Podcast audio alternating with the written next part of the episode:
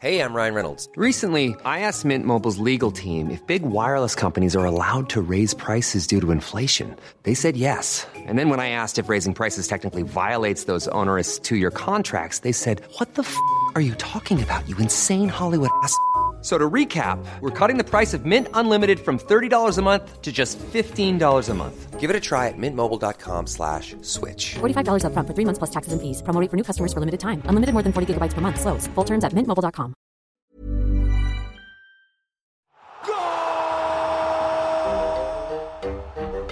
Golazos, no balazos. Todos los que quieren y a todos los que aman el fútbol. Estamos transmitiendo en vivo desde el Mundial de Qatar 2022. Vengo del más allá para estar en el más acá, en el juego del hombre. Eso sí, aquí hay puros hombres. Las mujeres no entran a los estadios, aunque me dice mi comadre que parece que harán una excepción. En fin, el partido de hoy, duelo árabe, y no es como los tacos. Es el clásico de clásicos, el Emirato de Qatar contra Arabia Saudita. El árbitro del encuentro es el iraní Ayatollah Khomeini. Inicia el partido, señoras y señores. Mohamed se la pasa a Ali Atole. Al Atole se la pasa a Yasser. Yasser a Belita Hassan. Hassan que conduce como pasión el bosque. Dribla uno, dribla al otro. Se acerca al área grande. Hassan se la regresa a Mohamed. Mohamed la baja, tranquilo. Se la pone al pie. Se introduce al área chica. Prepáralo, Busi. Al hijo le arrima tremendo a Chelsea y lo derriba sobre el punto penal, recordando los tiempos del confesor Cornero, que siempre iba a la bola, pero a la bola del tabillo. Los jugadores de ambos equipos se aproximan al área, echando mano a sus hierros como queriendo pelear. La afición contiene el aliento esperando que el árbitro marque el penal. El Ayatollah Khomeini se acerca al abanderado, dialogan, platican, corre al centro de la cancha y... Y no marca nada, damas y caballeros. El estadio entero protesta. Hasta lo que venden tacos árabes y la cerveza sin alcohol.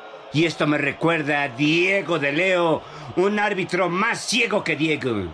¡Qué bárbaro! Cien mil almas gritan. Robo, robo, robo, que en árabe se dice. No jales, no jales, no jales. Esto es un robo en despoblado, más bien en el desierto. Las mujeres y los niños primero.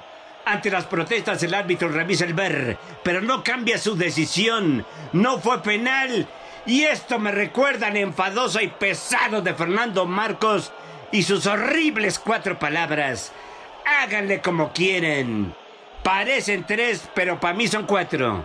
Háganle como quieran. Sí, señor. La gente sigue gritando. No jales, no jales, no jales. Robo, robo, robo.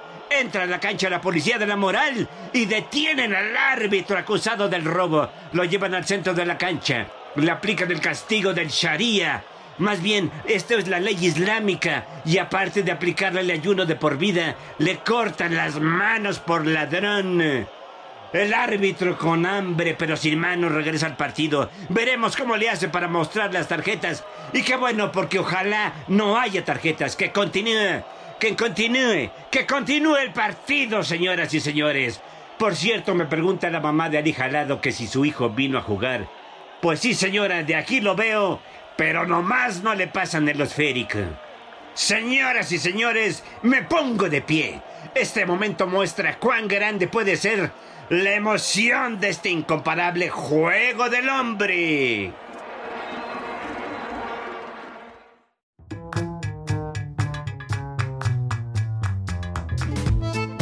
Amigos, bienvenidos nuevamente a Golazos, no balazos. No tenemos el entusiasmo que teníamos la semana pasada porque andamos con el corazón un poco apachurrado. Porque obviamente yo estoy del lado del Canelo Álvarez. Quiero irme a agarrar a, a chingadazos a, a, Messi. No, no es cierto, no quiero eso. Mi querido Patricio, ¿cómo estás? Fíjate que yo al contrario estoy contento. Es que resulta que como no tengo televisión, este, me conecté en internet en un canal pirata para ver la narración y eran argentinos los que narraban. Entonces ganábamos. Oye, y como siempre, desde Qatar está nuestro señor director y enviado especial, No sé cómo estás, David Segoviano, cómo está, te saludo, pero ¿cómo estás o cómo se sintió todo allá el sábado? Pues bien, bien, este, pues sí, fíjate que los árabes, después de ganarle a Argentina 2-1 en esa este, sorpresiva jornada inaugural del grupo, este, toda la semana anduvieron aquí por las calles de Doha cantando y gritando ¿dónde está Messi? ¿Dónde está Messi? ¿Dónde está Messi? Pues ya les fuimos a decir que ya lo encontramos, ¿no? Porque se Ya nos encontramos. Sí, los, los mexicanos nos lo encontramos y apareció desde que toma el balón, los que, los que lo conocen dices, de ahí es donde de acostumbra pegar, no lo dejen, por favor. Y de ahí le pegó y vámonos, ¿no? Y luego el gol de Enzo, bueno, pues es una joya con la que, con la que nada podemos hacer. Y tampoco nada podemos hacer, la verdad es que México no ofreció nada, ¿no? Eh, la afición acá está muy, muy enojada. El Tata Martino no- nunca ha sido el, personaje más popular para la afición mexicana y ahorita está en calidad de casi de prófugo. No lo quieren ver, dicen fuera Martino. Yo he hablado con paisanos por acá. Quieren al Pío Herrera de regreso, quieren a Hugo Sánchez de regreso, dicen un mexicano. Pero jugando, jugando Sí. para que meta gol, porque es el único que podría meter un gol. Es que, es que la selección, David, tú- tú dime si la selección tiene posibilidad de tener un centro delantero natural como lo teníamos antes. Es más, yo, yo pensaba en Vela y en Chicharito como realmente gente que puede re- resolver en el área, ¿no? Yo digo que Cuauhtémoc Blanco, Cuauhtémoc Blanco está haciendo el ridículo en Morelos, hay que volverlo a regresar a la selección. Yo creo que unos cinco años más de vida sí tendría. Yo creo que si, si, si has visto el, el tonelaje del señor gobernador en las últimas eh, eh, semanas, meses, este, pues, no, yo no creo francamente quede, ¿no? Digo, tampoco al final de su carrera ya no corría mucho, tenía el toque, ¿no? Donde se paraba, agarraba el balón y lo ponía donde lo tenía que poner, pero no, no creo que sea para tanto. Pero México ha tenido un historial de muy, muy buenos delanteros, ¿no? Aparte de, de Hugo Sánchez, que curiosamente con selección y en los mundiales en particular nunca le fue bien, pero, pero delanteros eh, buenos ha tenido muchos México, este, que han conectado con la afición, que han hecho cosas en los mundiales. Luis Hernández Chicharito, con cuatro goles cada uno en mundiales, son los, los máximos anotadores de México. Y por ahí está Luis García, Izague, este, o sea, sí tenemos, sí tenemos, ¿no? La verdad es que es, Sí teníamos. sí teníamos, tienes razón, sí teníamos esta selección, pues, pues no se ha visto. Eh, Henry, pues el, torneazo que se rifó con el América, pues ahí como que ahí se le acabó la magia. Raúl sabemos que desde aquella lesión que tuvo hace año y medio, el cabezazo, no volvió a ser el mismo, lo esperaron porque se volvió a lesionar de la ingle, forzaron máquinas para que estuviera y no está evidentemente. Y bueno, Funes Mori pues ni ha aparecido, ¿no? No sé por qué. Eh, tres años agarrarte con un delantero naturalizado, criticado y que no lo metes a jugar. Oye, David, ¿tú cómo, cómo viste el inicio que, que entró guardado? Eh, del inicio, digamos, un jugador que pues tiene mucha experiencia, yo lo quiero mucho, es del Atlas y me encanta, pero ¿no crees que ahí hubo una equivocación de entrada y después los cambios como que no, no le funcionaron al Tata porque no estaban en el punto de encontrar una salida para, para meter gol, ¿no? No le funcionó nada y en realidad, pues hay que decirlo, ¿no? Este, no quiero sonar a, jugador después de la derrota, pero el rival cuenta. Y esta Argentina fue más Argentina que la que jugó contra Arabia. Hay que recordar que es el campeón de América, ¿no? Y tiene a Messi, tiene a Lautaro y tiene unos figurones. No sé si le alcance a Argentina para aspirar a- al título del mundo. Los argentinos acá están muy entusiasmados, pero todos dicen no. Para ser campeones no nos da, ¿no? Este equipo Oigan. no nos da, pero queremos a nuestro equipo. Y México, pues con eso no, no, no tuvo nada, ¿no? Y ya que quedó claro que no vamos a ganar el Mundial y que ya empezamos a ver algunas selecciones como España, Francia, que está jugando súper bien, creo que finalmente van a quedar los equipos de siempre, ¿no? Que se van a disputar la final. Sí, fíjate que el Tata, el Tata Martino decía algo muy interesante de las cosas que ha dicho por acá. Decía, después de la primera jornada, decía, es que los grandes se equivocan una vez, ¿no? Y a los grandes les pasa una vez. Y, y después de la primera fase, cuando terminen la fase de grupos, pues van a ganar siempre los que tienen que ganar. ¿Y quiénes son esos? Pues España, Brasil, Alemania, Francia, ¿no? Entonces, eh, yo sí, hoy, vi a Brasil, Brasil pues, con poco le, alcanzó para ganarle a, a Suiza, parejo el, el Portugal-Uruguay, España, España que a, a, mí me gusta mucho cómo juega España, ¿no? Con este tiki-taka de la herencia eh, blaugrana, ¿no? Sí, Sin sí, sí. tanto, tanto toque, pero sí con ese tratamiento de balón que le gusta a Luis Enrique. A mí me gusta mucho España. Y bueno, Francia, que es una, una máquina, ¿no? Con, con Mbappé en gran momento. Este, Tremendo jugador, qué bárbaro. Sí, sí, claro. Este Griezmann, ¿no? Que de repente camina todo el partido y pone un balón y se acabó. Entonces, este, pues son los que, los que dijeron que iban a hacer, ¿no? Al, principio del torneo. Alemania, Brasil, España, eh, Francia y por ahí algún otro que les compita, pero pues no, no veo más. Obviamente, México de mis amores, pues no lo veo ni siquiera. Eso, quiero, quiero entrar en, en, ese terreno, mi querido David. Quiero entrar al terreno de la especulación. Es decir, el miércoles México tiene que ganar a huevo, pero dicen, a ver, ya sabes, me choca esa parte en la que tenemos que, la esperanza todavía de que 4-0 gana México. No, pero ponle, 4-0 gana México contra Arabia porque de alguna manera se traen a Chicharito y a Vela y, y los meten. Y entonces 4-0. y ¿Hay posibilidades todavía matemáticamente? Matemáticamente sí. De hecho, México obviamente necesita ganar. Un empate eh, lo deja fuera automáticamente. Necesita ganar, ¿no? Suponiendo que le va a ganar a Arabia Saudita, Polonia le puede ganar a Argentina, ahí pasamos, ¿no? Se queda fuera Argentina. Pero hay que ir por la, por la más obvia.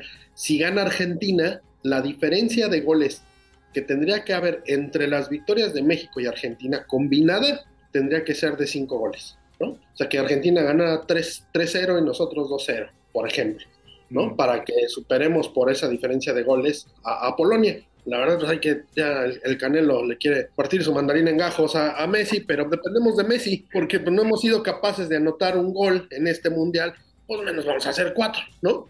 Entonces. Claro, claro. Hombres de poca fe. Argentinos nos, nos echen la mano. Hombres de poca fe. Pero bueno, mi pronóstico 0-0 porque no veo por dónde México pueda yo anotar sí, un gol. Yo sí tengo la esperanza y creo que México va a ganar. Va a ganar difícilmente, pero va a ganar a lo mejor 1-0 o 2-1, pero gana. yo sí creo porque no pueden dejarnos abajo y es la última esperanza y tienen que salir con todos los jugadores. Entonces, tampoco es que Arabia Saudita trae mucho ánimo y demás, pero tampoco es que sea un equipo que no puedas vencer, ¿eh? No, no, no es, no es, un equipo al que le puedes ganar, ya lo hizo Polonia, pero le costó trabajo, ¿eh? O sea, fácil no está. Este mundial, si algo ha eh, enseñado es eso, ¿no? Con orden y con ganas le puedes eh, ganar al talento. Y bueno, tampoco es que el talento esté escurriendo, sobrando así del, vaso mexicano, ¿no? Entonces, eh, eh, pues sí, la fe muere al último, nosotros esperemos que esté aquí. Sería una lástima que se fuera a México, se va la afición mexicana que de verdad es la más animosa aquí. Los brasileños, los argentinos son muy escandalosos, pero nada como la afición mexicana, ¿no? Que donde quiera que se para, arma fiesta, la gente se acerca a tomar fotos, eh, en el metro, en la calle, en el estadio, donde sea. Entonces, pues, se, muere buena parte del mundial con la salida de los mexicanos. Ya estamos preparando otros 80 mil paisanos que fueron a la marcha de ayer para reforzar allá la porra, así es que con eso vamos a tener. Nada más que en camión no se llega hasta acá. No, sí, van a ir por el estrecho de Bering. Van a llegar como en 10 años. Sale David, pues muchísimas gracias. Gracias, director. A ver cómo nos va el miércoles. Muchas gracias, suerte. Disfruta, disfruta, te mando un abrazo. Gracias. Abrazote a todos. Oye, Trino, pues después de haber escuchado al principio de este programa, de esta emisión, a, Ángel Fernández, que trajimos desde el más allá para que narrara un partido del Mundial, vamos a tener ahora a alguien muy especial, a un amigo, muy, muy amigo de ustedes ahí en La Chora y muy amigo de todos nosotros. Es nuestro, es nuestro hermano de sangre, diríamos. ¿Puedes, por favor? Ángel Fernández eh, tiene mucho que ver con esta onda de la cultura, eh, de, la, de la generación, de la mía, de mis papás y la de nosotros. Pero este, que, este personaje que tú vas a presentar en unos momentos, pues yo lo admiro más que Ángel Fernández porque es más chido que Ángel Fernández y sabe más de fútbol que Ángel Fernández. Sí, pues mira, yo también estoy de acuerdo contigo. Jorge F. Hernández. F por Fabricio, ¿eh? Ay, chirrión, ya me echaste a perder la primera pregunta que yo ah, tenía. ¿Qué pendejo soy? Perdóname. Bueno, ya resolviste el misterio, pero bueno, Jorge Fernández es doctor en historia por la Universidad Complutense de Madrid, o sea, no, no por cualquier universidad. Ha sido maestro en la UNAM, en la ITAM y en otras instituciones, tanto chairas como fifís. Es cuentista, mini cuentista, dibujante, ensayista, novelista, conductor de programas de radio y televisión. Como yo, es adorador de Jorge Ibargüengoitia. Es muy chistoso pero por alguna razón no le hizo ninguna gracia a un conocido subsecretario de Educación y por esa razón dejó de ser agregado cultural de México en España. Hoy es librero de tiempo completo en Madrid está a cargo de la librería Pérgamo, en donde, pues básicamente se está haciendo millonario. Este Jorge, bienvenido a Golazos, no balazos. Carajo, qué hermosa presentación. Osamo Bin Laden. en homenaje a el fantasma del turbante, que es el que maneja el bar. Oye, ahorita está- eh, nos dijiste que, eh, que David, nuestro director, parecía árabe, que con un nombre muy, muy especial. ¿Me lo puedes repetir? Recordó a un amigo mío catarí que se llamaba Ben Jalamelami. Era vendedor de camellos. No sé si esté todavía, porque le gustaba mucho el tlapehue y le pegaba durísimo al neutle, entonces creo que ya lo expulsaron de su propio país. Oye, Pato, pero además lo, lo dijiste bien, es dibujante, pero yo lo considero monero. Yo, yo creo que es de nuestro gremio, pero él, digamos, eh, tra- trabaja mucho el multitasking. O sea, no nada más es monero, sino que... Le hace a todo, es, es metodista, le mete a todo. Exactamente. Yo trato de seguir el ejemplo de mis ídolos y uno de ellos, por supuesto, es Trino y también Gis, adorado del alma. Y luego me estoy jodiendo la vista, pero yo creo que a partir de ahora ya lo voy a corregir. Aquí en la fila hace unos años conocí a Sergio Aragonés, quien yo intenté aprenderle mucho en los márgenes de la revista Mad, y de ahí que yo haga mis dibujitos tan diminutos. Y cuando lo conocí en la film me dijo, no, pendejo, los hago en tamaño normal, no los reducen en la imprenta. Con lo cual me aumenté varias dioptrías por andar trabajando sin lupa. Pero bueno, son mis ídolos y yo lo que, lo que hago es ilustrar lo que escribo y a veces ya, ya me estrené con la portada de un libro ajeno, estoy muy orgulloso. En España publicaron un libro de una francesa que se llama Dominique Aubry, autora de un libro bastante candente para nuestra generación, que era La historia de O. Sí, sí, sí me acuerdo. La fui a ver al cine Cuauhtémoc. Entre la historia de O y Emanuel II, eh, yo perdí los, los, bueno, ya no digo lo que perdí. Entre los dos mataron un pajarito. Nosotros nos, nos esperamos a que saliera la película, ¿verdad, Trino? Sí. Maravillosa peli. Sí, sí, sí, sí. Bueno, pues la portada de las memorias de Dominique Aubry es un perfil que yo hice de ella con un arete evidentemente en forma de O. Eso. Qué maravilla. Oye, Jorge, bueno, ya Trino me echó a perder mi primera pregunta, que era, de ¿qué, qué, qué carambas tiene que ver la F, no? O sea, casi somos tocayos, tú, Fabricio, yo, Patricio. Pero, ¿por qué, por qué?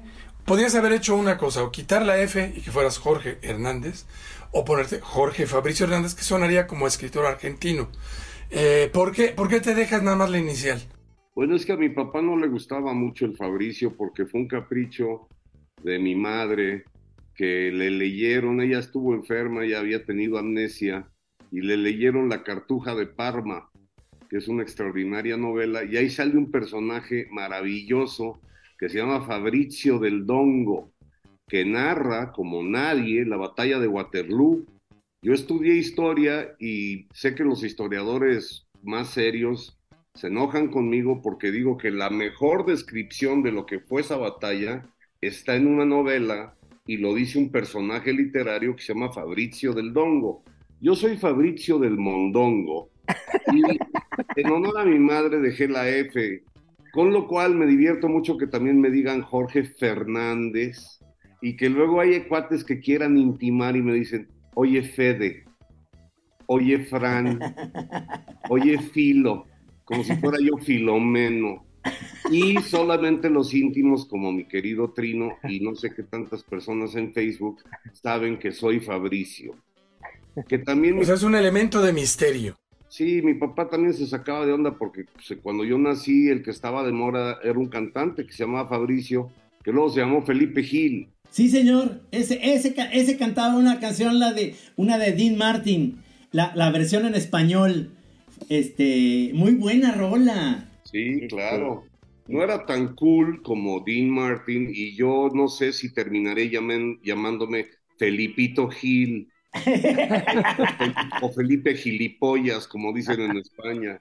La canción se llamaba Cosas. Era muy buena rola y era una versión de Dean Martin. Oye, tú que eres madridista, obviamente estamos pensando que eh, yo vi el partido de España y aquí en la casa le tengo que ir a España porque pues, ya sabes, mi mujer y mis hijos pues son, son españoles. Yo soy el único patarrajada de acá de, de Atotonilco el Alto. Entonces, ¿cómo viste a España contra Alemania? Mira, yo no lo pude ver porque estaba en cama con gripe y entonces lo escuché y luego vi el resumen, igual que me pasó con México y Argentina, y ahorita les comento lo que significó escuchar el de México por radio, viniendo por carretera. Mira, lo que yo sé es que de entrada el esquema es muy blaugrana y hay algunas perlas madridistas también porque ahora el Madrid, eh, eh, la plantilla, por decisión mía, eh, predominan muchos extranjeros y sobre todo muchos negros, porque abajo de esto yo estoy depilado y soy Vinicius Senior. Cuando dicen Vinicius Junior, se refieren a que en realidad Vini es mi hijo. Eh, comentario entre paréntesis, el tamaño sí importa. Y luego, el tamaño del balón. Y luego creo que estamos ávidos los madridistas de ver que Asensio, o que, o que cualquiera de los que ha pasado por la Casa Blanca haga la presencia madridista, así como, por ejemplo, el gol de Casemiro se celebra, aunque ya esté en el Manchester, se celebra en la Casa Blanca como si fuera de la casa, porque ese llegó desde la cantera, ¿no? Y entonces siempre ha habido un recelo de que los planteamientos de, del equipo nacional en España o son totalmente blaugrana o son merengues. Dicho sea de paso, una vez que estos sigan avanzando, ya no importa de qué equipo son, lo que queremos es verde roja a las Cibeles y que la Gran Vía se vuelva a colapsar. Eso. Buenísimo. Oye. Jorge, pues muchos escritores, como todos sabemos, tienen una vena futbolera muy fuerte, ¿no? Y han dedicado columnas, libros, ensayos a la relación entre la literatura y el fútbol. ¿Cuál es tu relación con el fútbol? ¿Tú jugaste fútbol? ¿O de dónde sale tu Yo interés? crecí en Estados Unidos en una época en que el fútbol era un deporte de niñas, de, de- era un deporte femenino. Quizá por eso la selección norteamericana de mujeres, la femenil, es tan buena y ha sido campeona. correcto. Cuando llegó Pelé al Cosmos, mi papá me llevó a verlo jugar con el equipo de Washington que se llamaba Washington Darts. Eh, luego de meter siete goles, Pelé tuvo la gentileza de retirarse a los vestidores y me dio la mano. Yo estaba muy cerca del túnel. Desde entonces no me he lavado la mano. Es evidente sobre Por eso no la muestras aquí en el Zoom. Sí, la gente, pues es bastante asqueroso, puede provocar el vómito. Entonces, ahí empezó una liga que incluso desapareció al equipo de Washington y se creó un equipo que se llamaron los diplomáticos, diplomats. Pero salió la sorpresa de que Pelé se quedaba en Estados Unidos con el Cosmos. Entonces, el, el equipo que dominó mi infancia fue el Cosmos de Nueva York con Giorgio Quinaglia y Pelé. Y mi padre me llevaba a ver los mundiales a los cines, en donde mandaban en película los partidos con un día de retraso y se veía en cines con la población futbolera de escoceses, irlandeses, brasileños, latinos en general, pero no era un deporte popular en Estados Unidos. Cuando vine a México, yo incluso tengo escrito por ahí que yo noté inmediatamente que llegaba a un hemisferio en donde los deportes, donde tienes que rifártelas de la cintura para abajo. Y yo venía de un país cineñe donde los deportes son de la cintura para arriba. El fútbol americano, el básquetbol, el tenis, el ajedrez, todas esas cosas son de la cintura para arriba. Y de la cintura para abajo tuve que aprender mis movimientos pélvicos gracias a la música de Tom Jones, a una cumbia perdida de Rigo Tobar y a mi familia en Guanajuato que me puso de defensa. Entonces yo jugué de defensa muy rudo porque venía yo de la cultura del fútbol americano, casi rugby, y entonces mi relación con el fútbol fue sobre todo de, como dicen los argentinos, de stopper, de parar, parar, Claro. parar. Además, no sé, Patricio, pero ya que lo ves en persona, el señor. Fernández es, es grandote.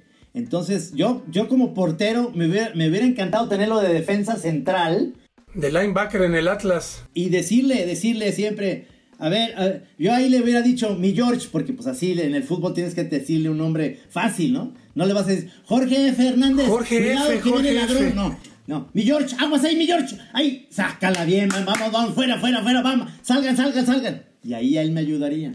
Sí, me ayudaba la estatura, aunque había galgos más altos como Juan Villoro que corrían por la pradera a toda velocidad, aunque luego pedía un taxi para regresar a la media cancha, se le acababa el aliento. Viví una época muy intensa que he estado recordando en estos días, cuando ya vine a vivir a México y todavía hablaba con acento gringo, yo le tuve un fervor incondicional a la selección que fue Argentina. Le creí a José Antonio Roca de que íbamos a masacrar a Túnez, que íbamos a quizá ganarle 3 o 2-0 a Polonia y que con Alemania buscábamos el empate. Como ustedes recordarán, Túnez, bueno, creo que fue el partido donde Ángel Fernández decía, Víctor Rangel, Víctor Rangel, ¿en dónde está Víctor Rangel? Telegrama para Víctor Rangel. Porque no se vio en la cancha. Por cierto, el que sí se vio mucho fue el gran Leonardo Cuellar, porque usó hot pants. Yo uso a veces los miércoles en la noche cuando me pongo coqueto y a veces me despeino. Y además tienen más o menos la misma cabellera los dos. Fíjese, comentario al margen, mi hijo Santiago fue un muy buen jugador, estuvo en la, en la cantera de Pumas. Bastián también muy buen delantero, pero muy atropellado y muy, muy desmadroso como es él. Pero Santi muy disciplinadamente sí quería ser futbolista, incluso se probó con un equipo en España, con el ¿Ah, sí? Getafe. Ándale, Pero antes de irse a España, Santi participó en un combinado que jugó un partido amistoso con la selección femenina. Y Leo Cuellar era quien las conducía y tuvo a bien acercarse y decirle a los jóvenes que había que cuidarse mucho de no, no lastimar a las damas, porque estaban a punto de ir a un mundial, que había que respetar, había que entrar, entrar pero no fuerte, había que jugar al tú por tú. Caballerosamente. En el minuto uno intentaron romperle la tibia y peroné a mi Santi y dije, esto se está poniendo horrendo, porque las mujeres resultaron ser las hermanas Macana, maestro. Pero cuando terminó el partido, Leo Cuellar, como un caballero, se acercó y me dijo, ¿tú eres papá del, del chino, el que jugó de media punta y tal? dije, sí, si quieres le hago el cambio de sexo. Dijo, ¿qué? No, le digo, pues tú diriges a la selección femenina y estás elogiando a mi hijo, es cosa de hacer una operación. Y me dijo, oye, no mames, est- estás loco, ¿a qué te dedicas? Le dije, soy escritor, dijo, ah, con razón. Pero antes de que se fuera le dije, tú jugaste un mundial en hot pants con la melena, peor que la de Estupiñán. Y ve cómo nos fue, además. Yo estoy loco. No mames, maestro. No eres el orate. Era, era un uniforme muy pegadito y además lo patrocinaba Levi's, ¿se acuerdan? Era, era la marca no deportiva. Por pero eso era- y, y lo- el calzado exorcista, que somos el único país en el mundo que inventó un modelo de calzado llamado exorcista. Con siete túneles punk. Con eso logré ligarme a una, a la hermana de un amiguito. Oye, Jorge, fíjate que yo tengo una petición, pero antes de la petición les quiero contar una breve historia. Hace muchos años estábamos en una reunión con Rius y mis otros cuates caricaturistas estaba Jesús. Rodríguez. Estábamos en casa de Toño Helguera. Y el caso es que habló un compa de no sé si era de Radio V o de Radio UNAM, que nos quería entrevistar y era justo a la hora de la comida. Entonces Toño Helguera, que era un cabrón, me dice, ven, ven, ven para, ven para acá. Yo era muy conocido entre todos porque imitaba tanto a a Octavio Paz como a José Luis Cuevas. Entonces le dijo a este cuate en vivo, en el programa en vivo, oye, fíjate que está aquí con nosotros José Luis Cuevas. No sé si lo quieras entrevistar. No, pues el otro, claro, pásamelo.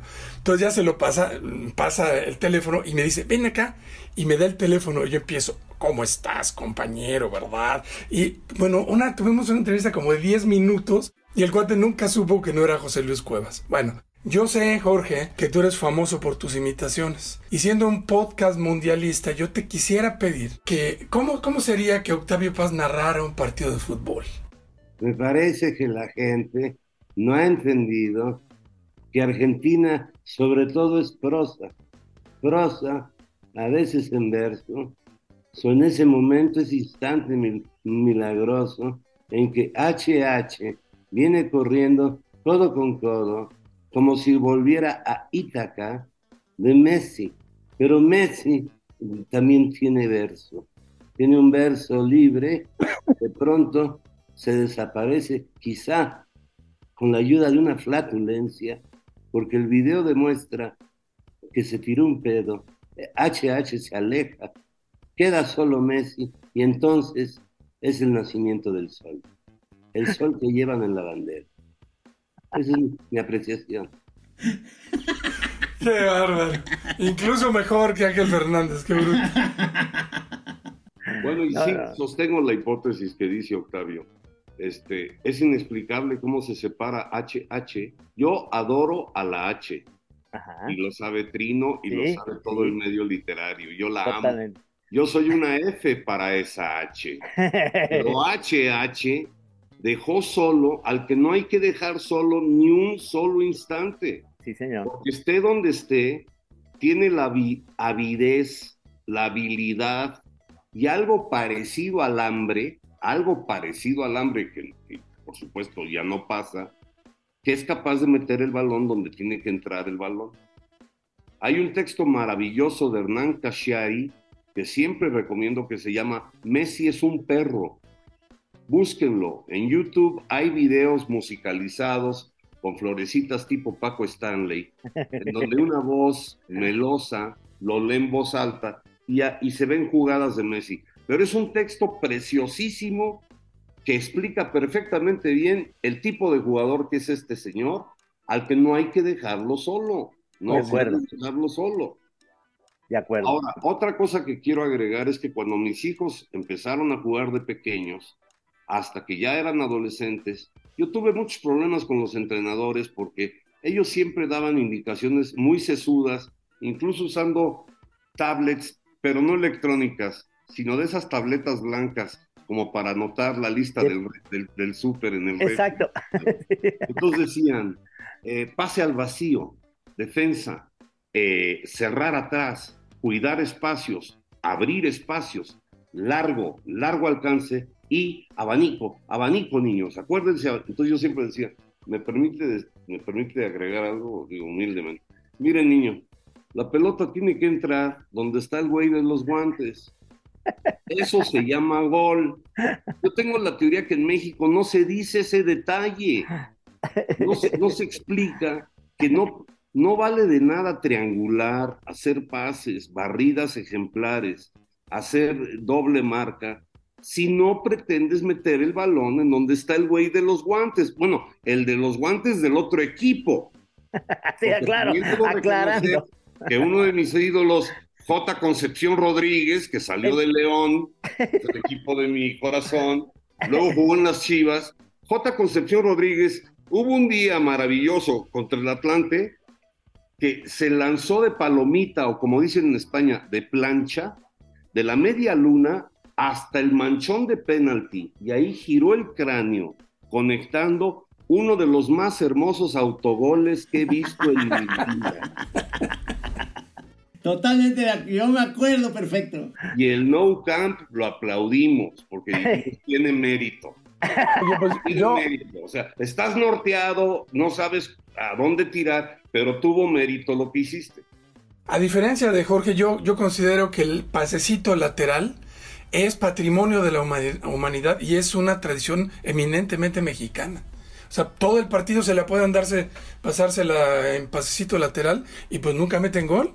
Es el Sí. secreto origen del tiquitaca de Guardiola. Sí, sí, eso empezó con el, eso empezó con el Willy Gómez en las Chivas. Nomás eran laterales, pero no metían gol. Pero el tiquitaca sí, sí mete, ¿eh? Sí es para adelante. Cuando vino a Sinaloa, tomó un curso intensivo en algún taller mecánico, en donde le dijeron, a ver, güey, te vamos a explicar cómo es la onda.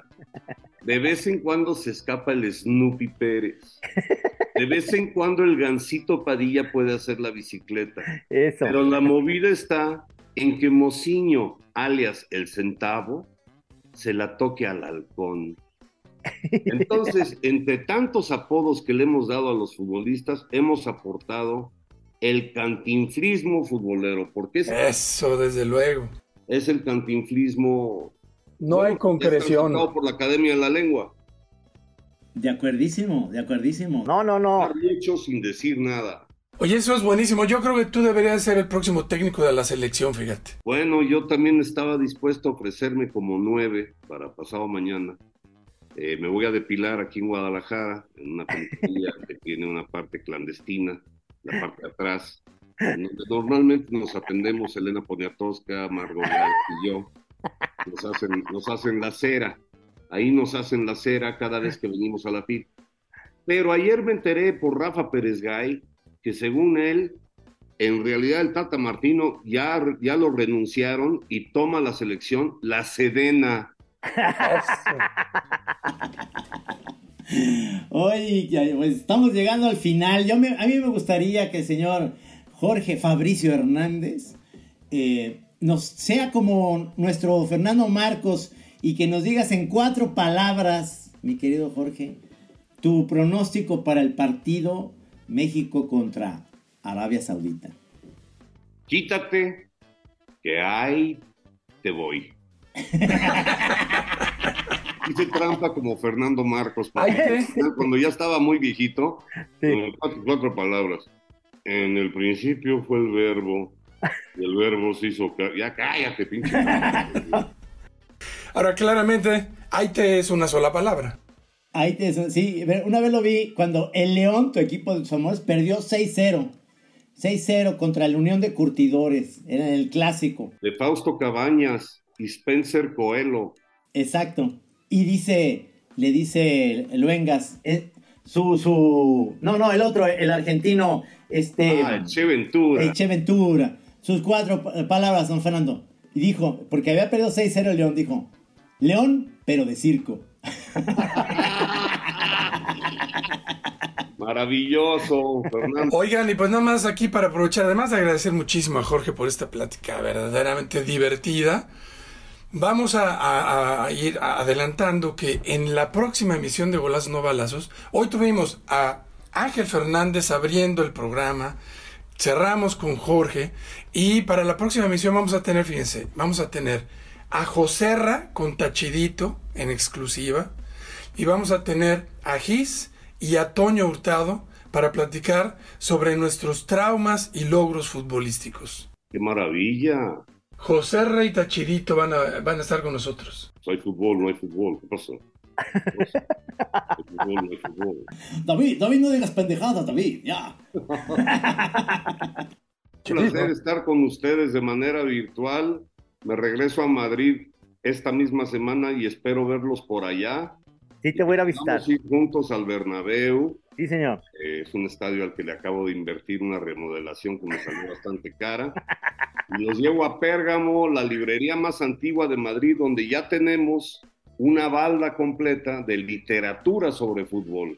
Porque Qué no hay bien. que olvidar a todas las personas que nos escuchan que hay gran literatura de fútbol. No solamente muchos escritores que saben de fútbol y que hablan de fútbol, sino que han escrito sobre fútbol Claro. Y eso nos ayuda quizá a que dentro de cuatro años estemos celebrando a México.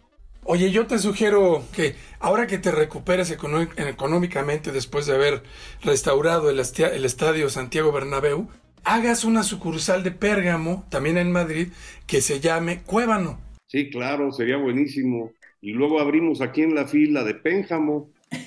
Ándale, ya estamos. Más que antes de que nos despidamos y que para mí es importante porque este podcast se escucha en el mundo, es globalizado, que hay amigos que están en Madrid, que están en Barcelona, que están en España ahorita oyendo esto. ¿Dónde queda Pérgamo en Madrid? Por favor, la dirección. General Orá 24, esquina La Gasca. Y a partir del próximo lunes ya estoy de nuevo sentado afuera en una tanga bastante atractiva. Muchas gracias. No hay pierde.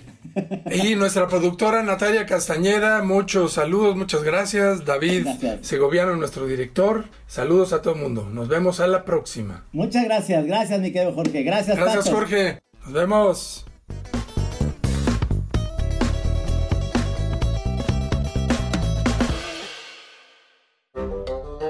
Cada Cada martes y viernes podrás escuchar lo más divertido de Qatar 2022. No te pierdas golazos, no balazos. En Acast, Apple Podcast, Amazon Music, Google Podcast, Deezer y Spotify. Esta es una producción de la Organización Editorial Mexicana.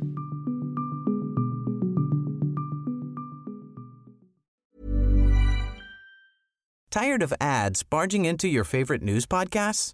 Good news. Ad-free listening is available on Amazon Music for all the music plus top podcasts included with your Prime membership. Stay up to date on everything newsworthy by downloading the Amazon Music app for free or go to amazon.com slash news ad free. That's amazon.com slash news ad free to catch up on the latest episodes without the ads.